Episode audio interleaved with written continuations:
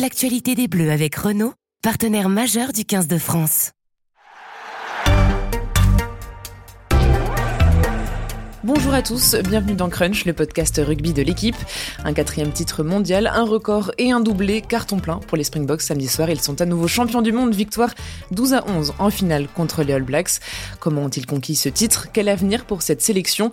Comment les Blacks vont se remettre de cette défaite? On va répondre à toutes ces questions avec les journalistes de l'équipe Renaud Bourrel, Aurélien Bouisset et Adrien Corré. Bonjour messieurs. Salut, coucou. Salut Léa. Crunch, c'est parti, flexion, liée, jeu.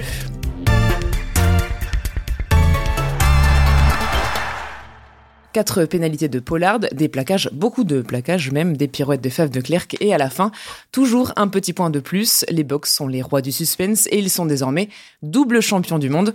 Aurélien, c'est toi qui suis les Box pour l'équipe. Tu nous disais quelques jours avant la rencontre qu'ils étaient cuits parce qu'ils avaient déjà joué des matchs très durs contre la France puis contre l'Angleterre. Finalement, ça s'est pas trop vu samedi soir. Comment ils ont fait pour trouver les ressources nécessaires pour s'imposer? Bonne question. J'étais pas dans le pendant la préparation avec eux, mais c'est vrai que c'est assez impressionnant en fait euh, la manière dont, dont ils ont réussi à, à, se remettre de de cette phase finale et pas seulement de cette phase finale parce qu'ils ont eu une phase de groupe très compliquée. Ils avaient quand même l'Écosse, l'Irlande et les Tonga qui ont joué très dur contre eux. Et on avait l'impression vraiment après la demi que euh, physiquement ils, étaient au bout quoi, ou en tout cas qu'il euh, qu'il leur restait plus beaucoup d'énergie je pense que si ils ont réussi à se remobiliser, bon, déjà, c'est euh, pour l'enjeu.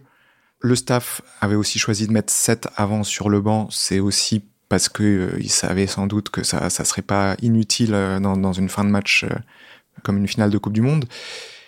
Peut-être qu'après, s'ils ont ont réussi à, à se transcender comme ça, c'est tout simplement parce que ils, y croyaient depuis le début et ils étaient habités par, par cette envie de gagner la Coupe du Monde l'énergie, elle vient peut-être de là.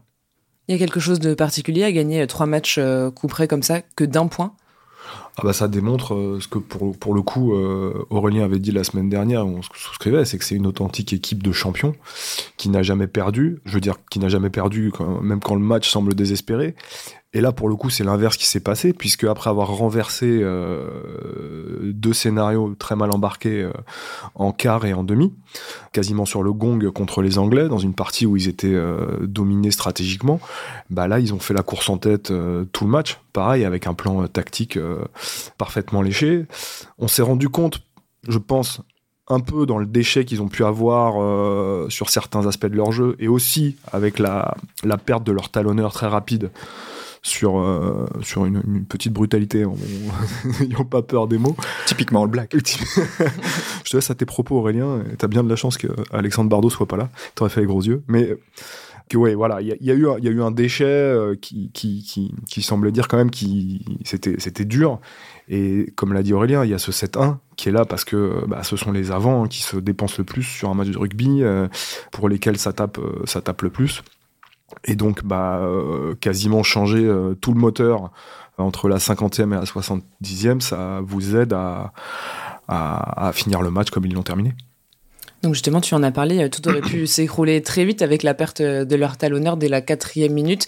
Comment ils... c'était pas la panique à bord Ils ont retrouvé, réussi à trouver des solutions malgré ça? Ah ben en, en, conf de presse après le match, euh, Jacques Nilaber, l'entraîneur, a dit il y avait deux choses qu'on voulait absolument pas dans ce match. C'était perdre Faf de Klerk, le, seul demi-mêlée de métier qui, était, qui faisait partie des 23, ou euh, Bongin Bonambi, le talonneur, qui, pareil, était vrai, le seul vrai talonneur de, de ce groupe-là. Non, c'était euh, c'était un peu le scénario catastrophe pour eux parce que le, le remplaçant de, de Bongui, c'est un, excellent joueur, hein, mais euh, Deon Foury, à 37 ans maintenant, euh, talonneur, il y joue presque plus en club, il, évolue en troisième ligne et le talon, c'est ça remonte à, à, longtemps pour lui. Quoi. Ce qui fait qu'en mêlée, les box n'ont pas pu avoir le même impact. En touche, ils ont été catastrophiques parce que c'est pas un lanceur qui a une grande variété et c'était très facile à lire pour la touche défensive des Blacks. Ils se sont fait piquer au moins 6-7 ballons, ce qui sur une finale est monstrueux. Donc euh, c'était un énorme handicap pour eux parce que pour mettre en place leur jeu de puissance, les mauls, les ballons portés, euh, la mêlée, il leur manquait un atout euh, incroyable quoi. Et malgré ça, ils ont réussi à, trouver des solutions, à s'accrocher différemment. Donc c'était de ce côté-là, leur, perf elle est à souligner Sur cette finale, les Bucks sont revenus donc à un jeu très frontal, ce qui avait été un peu moins le cas dans les précédents matchs, notamment en match de poule. Pourquoi avoir essayé de changer pour finalement revenir au basique? Bah déjà les conditions météo, pas mal, parce qu'il pleuvait vraiment euh, très très très dru. Je pense qu'on peut le dire, c'est une drache euh, absolument impressionnante. Je pense qu'il n'y en a pas eu comme ça sur la Coupe du Monde. Impressionnant. C'était. C'était pire en demi, non? C'était pire en demi, ouais, je crois. Ouais. Moi j'ai trouvé ça. Euh... Ouais. Bon, en tout cas, Aurélien a raison, c'était pire en demi. C'était pire en demi? D'accord. Moi je trouvais que c'était beaucoup plus. Euh, impressionnant sur la première mi-temps. Bon, bref, on va pas faire la météo deux heures. Mais bon, donc les conditions météo, je pense aussi qu'ils euh, n'avaient pas envie de beaucoup courir face aux All Blacks, de couvrir beaucoup de terrain, de galoper, parce que pour le coup, c'est quand même un point fort euh, néo-zélandais de mettre, de mettre du volume, de mettre du jeu. Et donc, déjà, si, comme ils avaient choisi quand même de laisser la possession aux All Blacks, si en plus eux s'épuisaient à beaucoup courir, sachant ce qu'a dit, dit, Aurélien, qu'ils ont laissé quand même beaucoup de jus dans la première phase et dans la, et dans la phase finale, bah, l'intérêt pour eux, c'était effectivement de, de, revenir à un jeu frontal. Ils n'ont pas fait que ça quand même, parce qu'ils les ont bien gênés sur les, euh, les coups de pied euh, décroisés et croisés dans les couloirs qu'on avait vu contre les Français qui leur ont fait si mal. Ils ont fait très mal aux All Blacks là-dessus. Ils ont malheureusement pour eux, encore malheureusement, ils sont champions du monde maintenant, donc euh, sur un petit malheureusement, eu la même efficacité. À la 42e, au retour des vestiaires, il y a une occasion énorme par Colissi, qui oublie peut-être un peu un copain inter ou un autre exter, mais sinon, il plie le match à ce moment-là, je pense. D'ailleurs, euh, le jeune homme à côté de moi a crié ah, Ils ont trouvé le cheat code, un truc, une expression de jeune. Faut jouer aux jeux vidéo un peu. Ouais, c'est ça. J'étais né hein, quand les jeux vidéo sont sortis. Euh. non, plus sérieusement. Donc, non, je pense que voilà, ils sont revenus à, à, du frontal. Et puis surtout, ils se sont, ils sont jamais reniés, quoi. Ils ont, ils ont joué le rugby. Euh, qui est fait pour eux. Ils se sont pas préoccupés euh, des changements de règles, de ce que faisait l'adversaire. Ils ont joué en fonction de leur état de forme, de, des joueurs dont ils disposent, et, ça leur a souri. Ouais, c'est le, c'est, ils ont joué leur, euh, le rugby de leur ADN en fait. Quoi. C'est, ils ont assumé euh, d'avoir un, un, des packs les plus puissants du, du circuit, d'avoir des, des remplaçants hors normes pour ce qui est de, de leur paquet d'avant, de s'appuyer sur un 10 qui a fait une finale monumentale parce qu'en défense, Pollard, il a été euh, très très présent. Dans la distribution du jeu, il a été relativement propre. Euh, ses chandelles ont été euh, nickel aussi. Et les quatre pénalités qu'il a, dont je pense qu'il y en a au moins une ou deux pas faciles, il les a toutes claquées, quoi. Contrairement aux, buteurs néo-Z qui, qui ont eu la balle de match deux fois. et qui, ont raté le coup de pied qui aurait pu les faire champions du monde. Alors justement, euh, leur ADN, c'était déjà le cas avant, mais depuis la finale, on entend beaucoup que de critiques sur la manière de jouer des box, comme quoi c'est pas une bonne pub pour le rugby et que c'est pas très beau et tout ça. Le New Zealand Herald a écrit que les Sud-Africains étaient les meilleurs à ne pas jouer au rugby. Qu'est-ce que vous pensez de ce débat-là? Bah, je me souviens que les Néo-Zélandais en 2011, quand l'équipe de France arrive en finale, il y a toute, euh, toute la semaine un shitstorm sur euh, les Français ont rien à faire là, c'est un rugby négatif. Moi, je pense qu'aujourd'hui, euh, dans toute l'Afrique du Sud, euh, les gens dansent, sont heureux et ils se foutent pas mal de ce qu'on pense du rugby qu'il fait. Ensuite, je comprends pas cette injonction. Euh, c'est quoi le beau rugby C'est quoi le rugby moche Et puis, on va changer les règles pour que le rugby soit plus ouvert. Enfin, mais faut, enfin, il y a, plusieurs sortes de rugby. C'est ce qui fait la richesse de ce sport. Alors bon, ok, ce rugby-là, il plaît pas à tout le monde.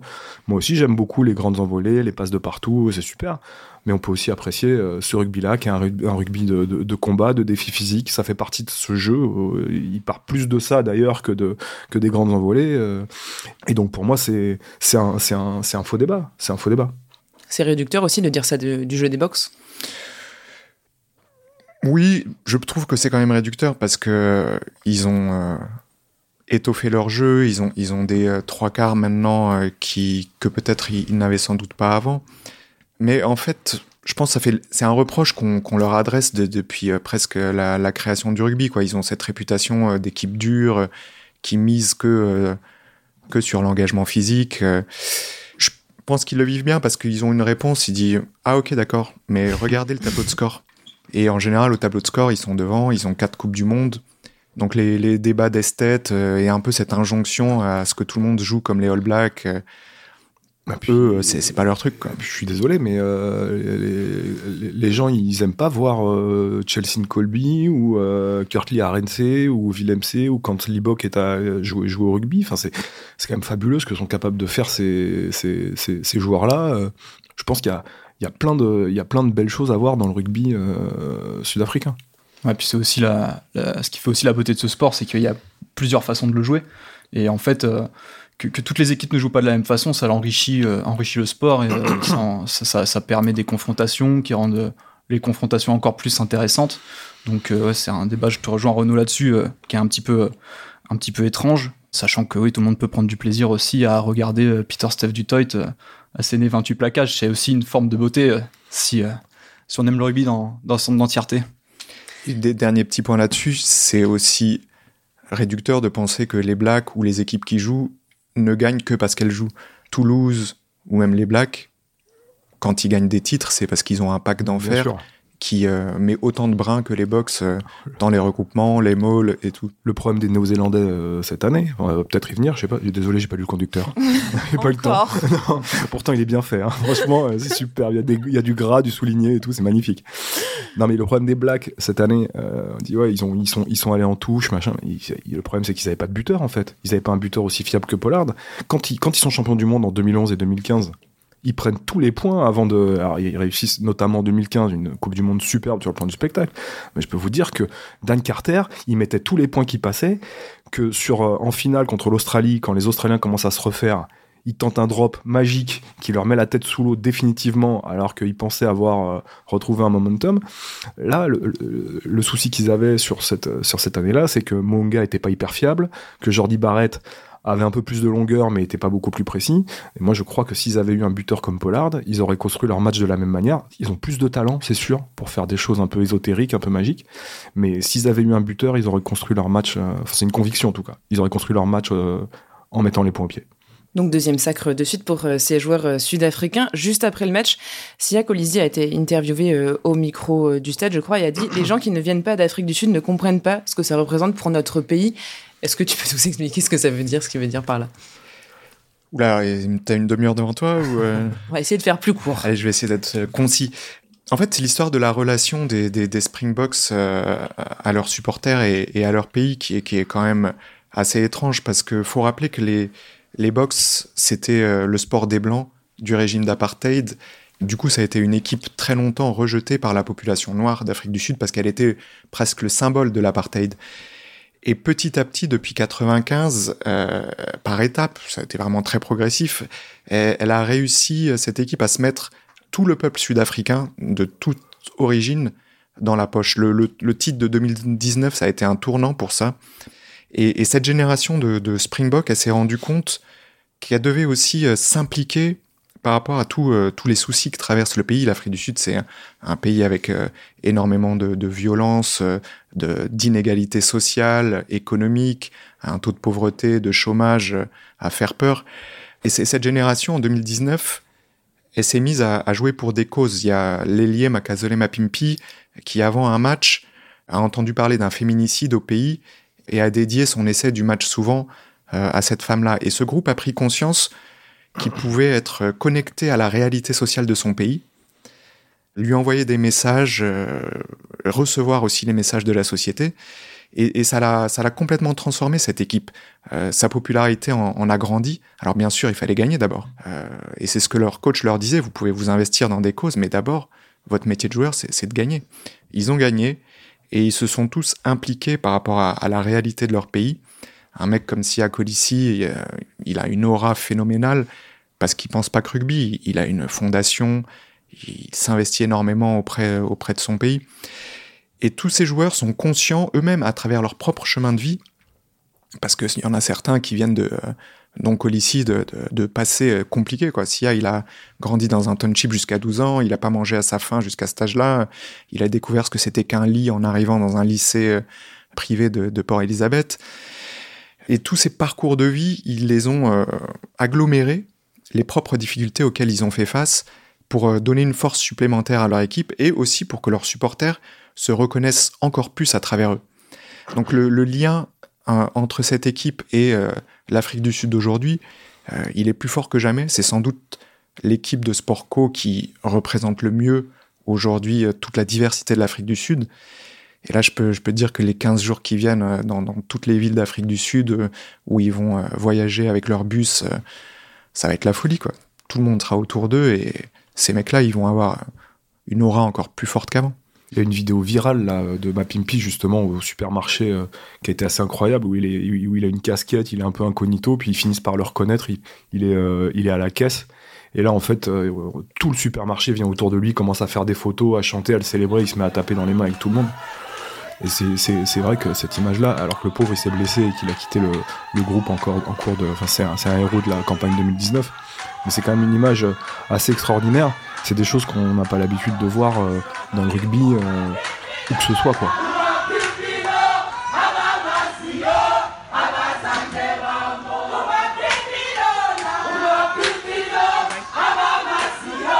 Les Springboks deviennent les, plus titrés euh, de toute la Coupe du Monde, 4 titres contre 3 pour les All Blacks. Est-ce qu'il y a une fierté particulière aussi d'être les plus titrés? Oui, je crois, parce qu'en plus, c'est 4 titres en 8 participations. Oui, en plus. Ils n'étaient pas là en 87 et 91 à cause du, euh, de l'apartheid. Les Blacks, c'est seulement 3 sur 10, c'est pas terrible.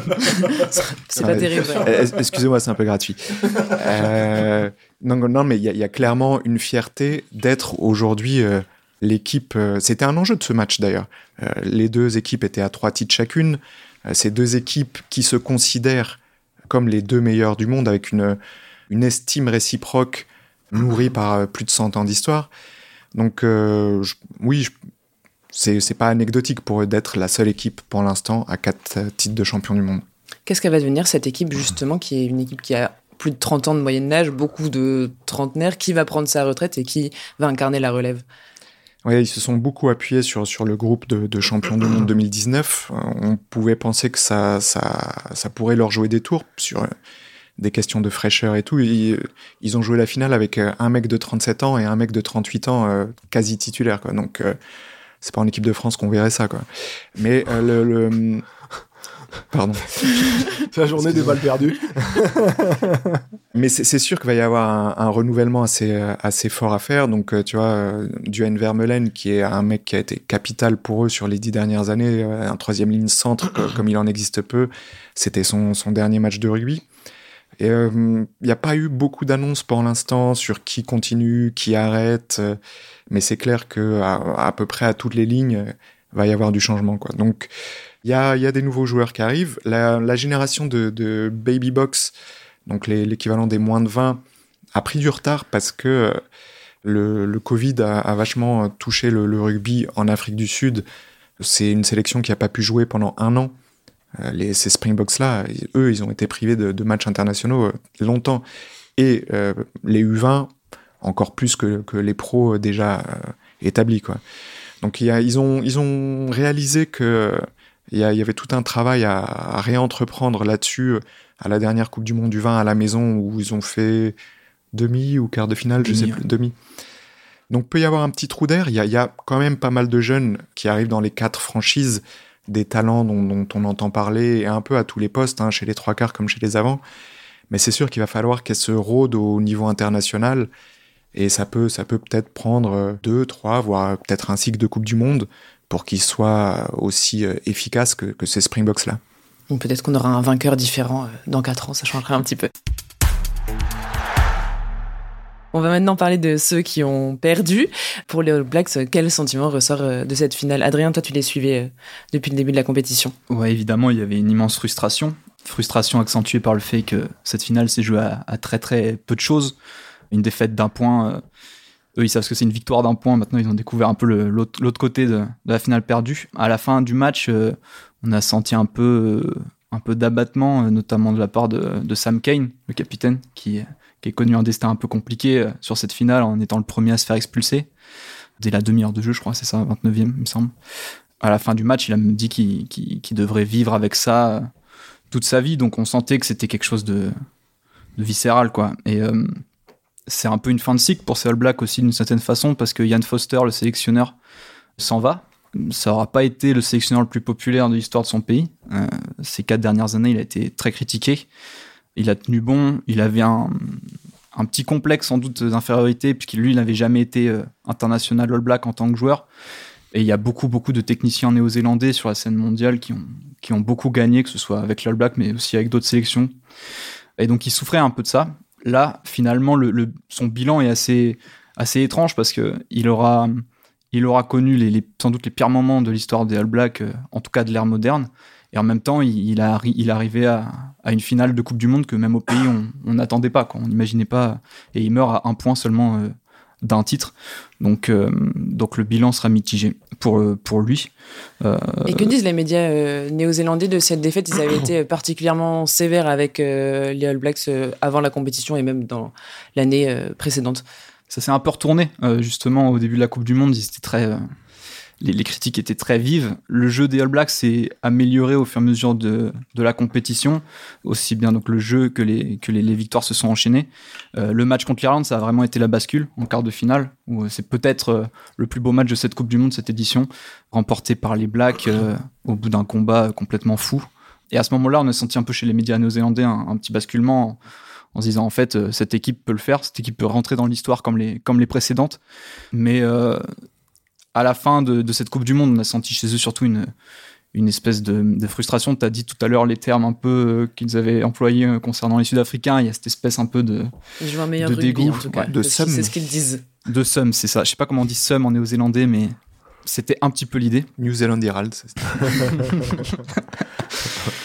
mais maintenant, ils vont repartir sur un, sur un nouveau cycle avec euh, Scott Robertson, le, le, le coach multititré avec les Crusaders. C'est un personnage totalement différent de Ian Foster, beaucoup plus euh, médiatisé, beaucoup plus, euh, beaucoup plus euh, ouvert, en tout cas spectaculaire dans, sa façon de s'exprimer et de danser aussi. mais on, va aussi voir sans doute de, nouveaux joueurs en ce qui est de Nouvelle-Zélande parce qu'il y a beaucoup beaucoup de joueurs qui partent, que ce soit à la retraite ou dans des pays étrangers qui donc ne pourront pas forcément jouer avec l'All Black. Chez les retraités, il y a notamment Whitelock, on en a beaucoup parlé, Retalik, Smith, Coles. Et dans les départs, il y a aussi des joueurs importants, notamment euh, Monga, qui est un peu le, chef d'orchestre des équipes, mais aussi Boden Barrett, Shannon Friesel. Enfin, il y a des joueurs assez importants qui, qui vont partir. Hardy Savea va au Japon, je crois. Hardy Savea va au Japon. Après, Hardy Savea, lui, n'y va qu'une seule saison. Jusqu'en juin. Et euh, il va sans doute revenir pour l'été prochain, donc il sera vraisemblablement sélectionnable. Après, d'accord, il va pas louper de voilà, d'année. Euh, a priori non, mais Scott Robertson va aussi peut-être vouloir partir avec euh, avec ses hommes à lui, c'est avec qui il a gagné les je sais plus les cinq ou six derniers euh, Super Rugby avec les Crusaders. On a vu dans cette Coupe du Monde des joueurs qui pourraient potentiellement prendre les clés un peu de, cette équipe, notamment à la charnière avec Cam Roygard, le jeune demi-mêlée, Damien McKenzie d'une version qu'on connaît un peu plus. Mais il va falloir quand même trouver beaucoup, beaucoup euh, de joueurs à des postes clés. Et ce qui est un petit peu inquiétant avec euh, la nouvelle génération néo-zélandaise, c'est que chez les moins de 20, il n'y a pas du tout de résultats.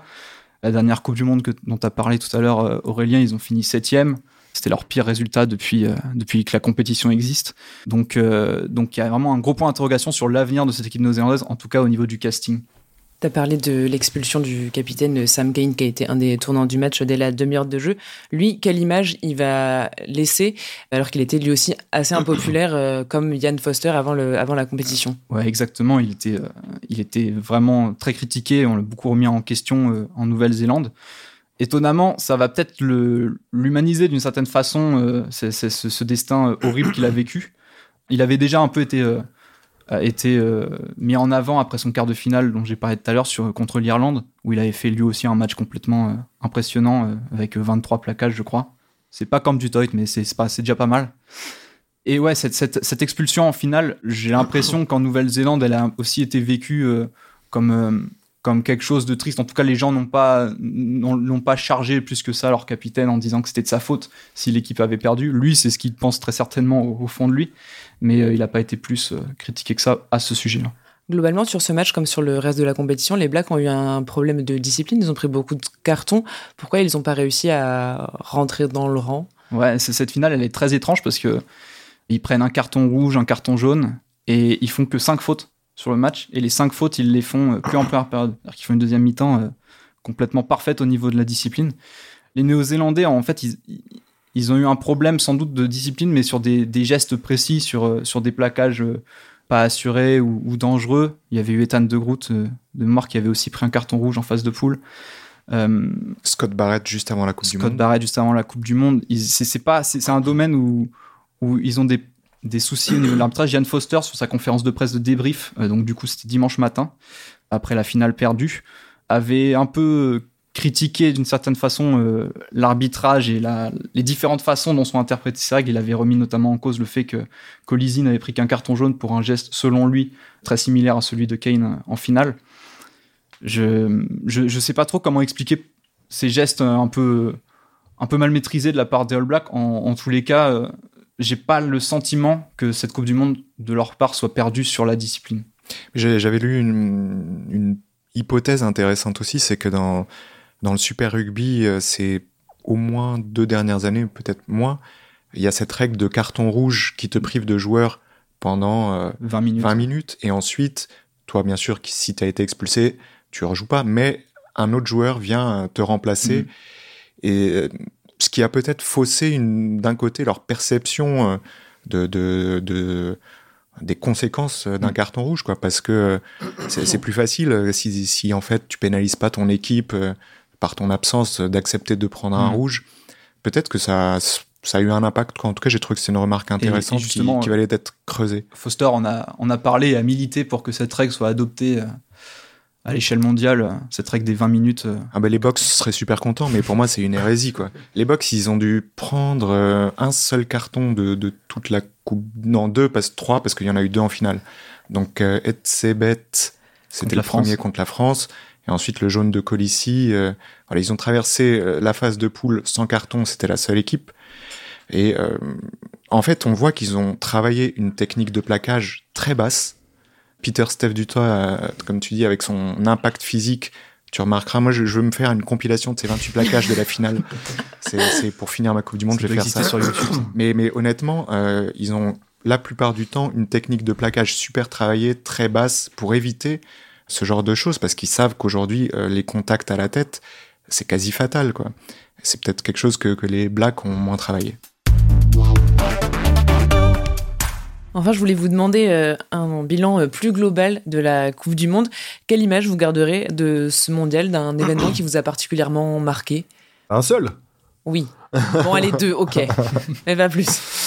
Qu'est-ce qui m'a particulièrement marqué? Euh, ah, euh, dans le côté cucu, il y a le, le, le, comment on appelle ça, le, public irlandais qui a, qui a été euh, quand même assez. Euh... Non, t'es pas d'accord? Si, si, un peu saoulant zombie à la fin.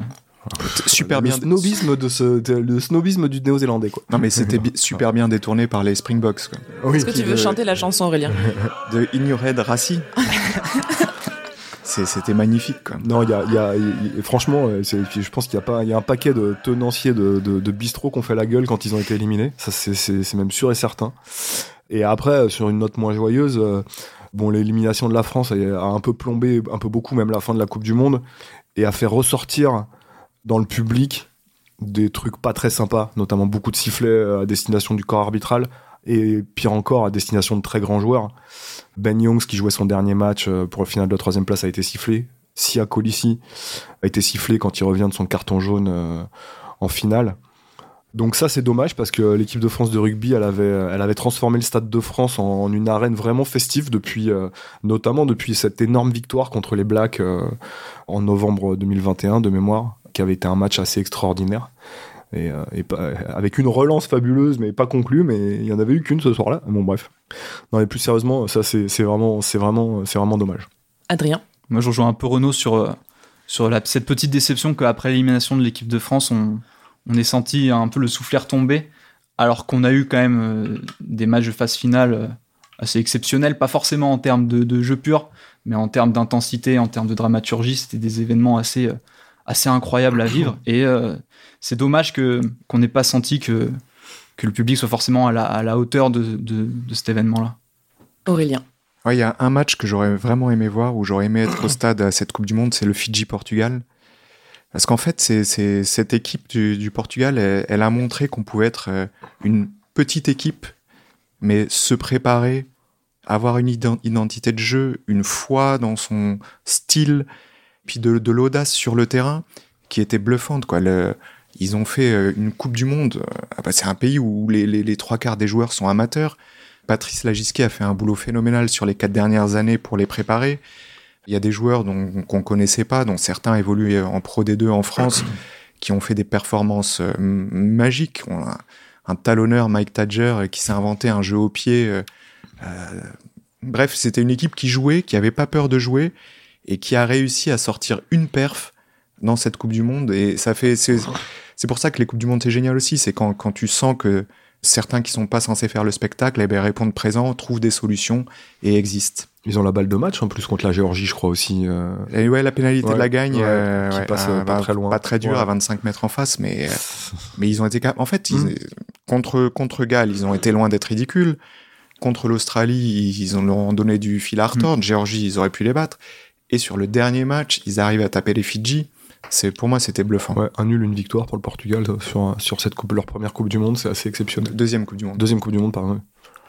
Oui, c'est vrai, en 2007, ils, Ils étaient, déjà là. Par contre, ils n'avaient pas existé en 2007. Non, ils avaient pris. une Ils avaient marqué un essai All Black. Ouais. C'est une forme de victoire. Mais ils en avaient pris beaucoup.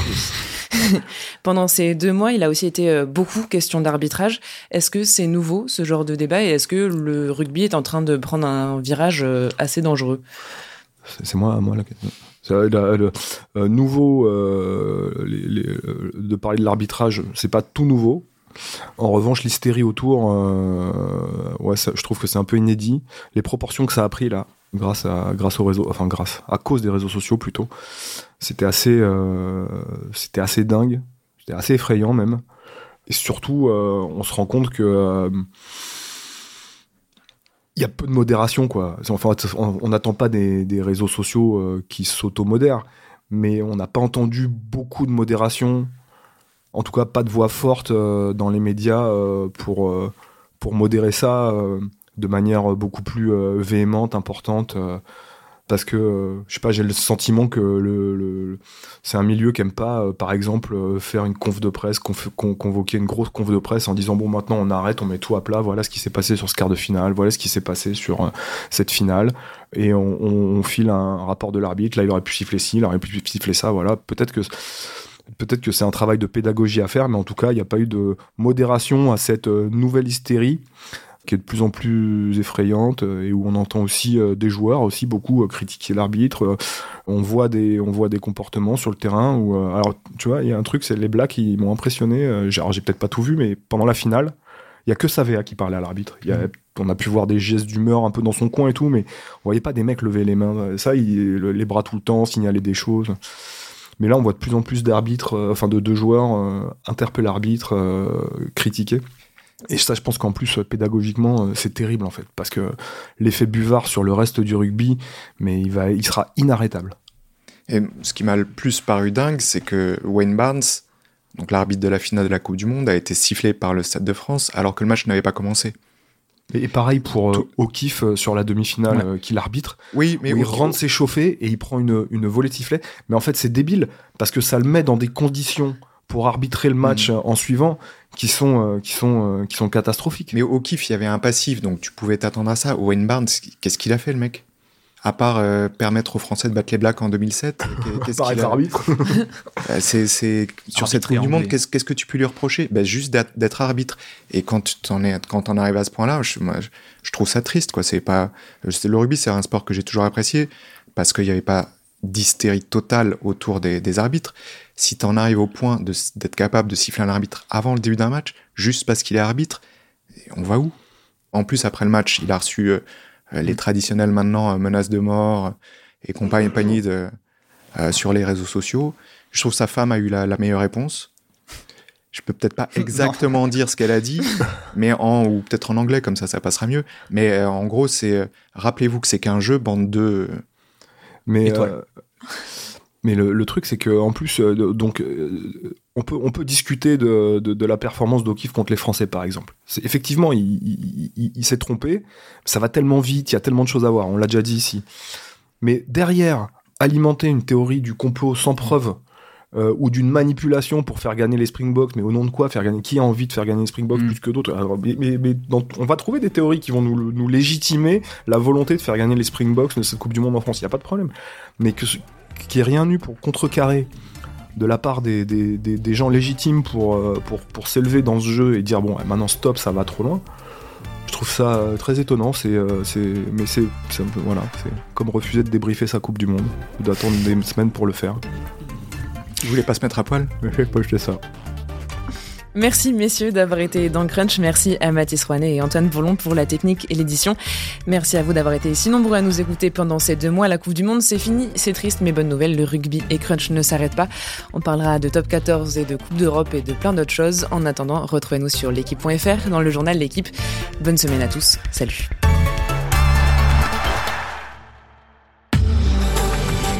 Retrouvez-nous très prochainement pour un nouveau podcast de l'actualité des Bleus avec Renault, partenaire majeur du 15 de France.